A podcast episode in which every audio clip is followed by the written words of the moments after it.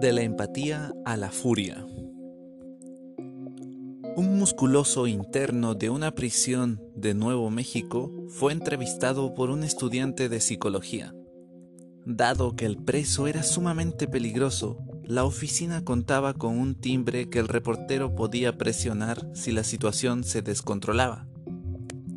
El interno relató con detalle cómo había matado a su novia.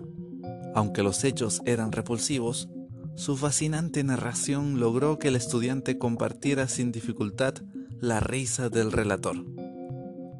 Alrededor de un tercio de los profesionales cuyo trabajo incluye entrevistas a sociópatas criminales, como este asesino, dicen que estos individuos les erizan la piel.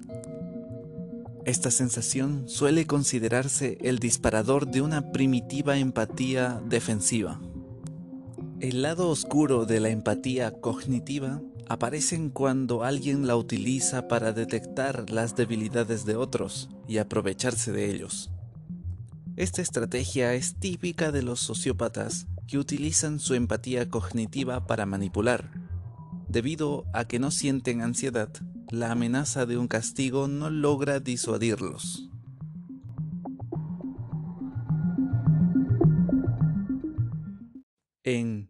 La Máscara de la Cordura, la clásica obra sobre los sociópatas publicada en 1941, la calificación de sociópata ya existía por entonces. Hervey M. Cleckley los describe como personas que ocultan una personalidad irresponsable detrás de una perfecta mímica de emociones normales, fina inteligencia y responsabilidad social. La parte irresponsable aparece en una sucesión de mentiras patológicas, en la actitud de vivir a expensas de parasitar a otros y cosas por el estilo.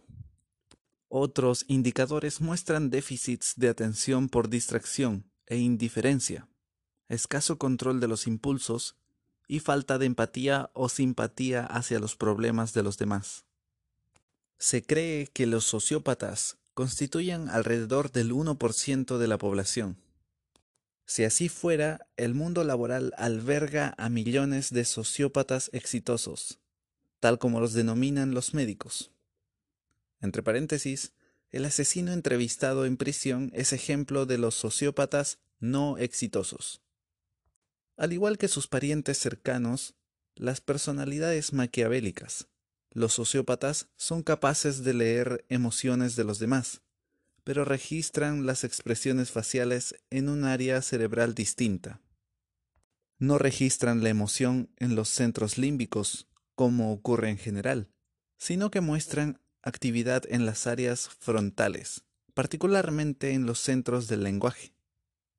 Los sociópatas hablan consigo mismos sobre las emociones, pero no las sienten directamente, tal como lo hacen otras personas. En lugar de la normal reacción emocional ascendente de un sociópata, siente por medio del circuito descendente. Este mecanismo se verifica claramente en relación con el miedo. Según parece, los sociópatas no sienten temor de ser castigados por sus crímenes. Una teoría propone que padecen una particular falta de control cognitivo de los impulsos, lo que provoca un déficit de atención. Este déficit los mantiene enfocados en la excitación y los ciega a las consecuencias de sus actos.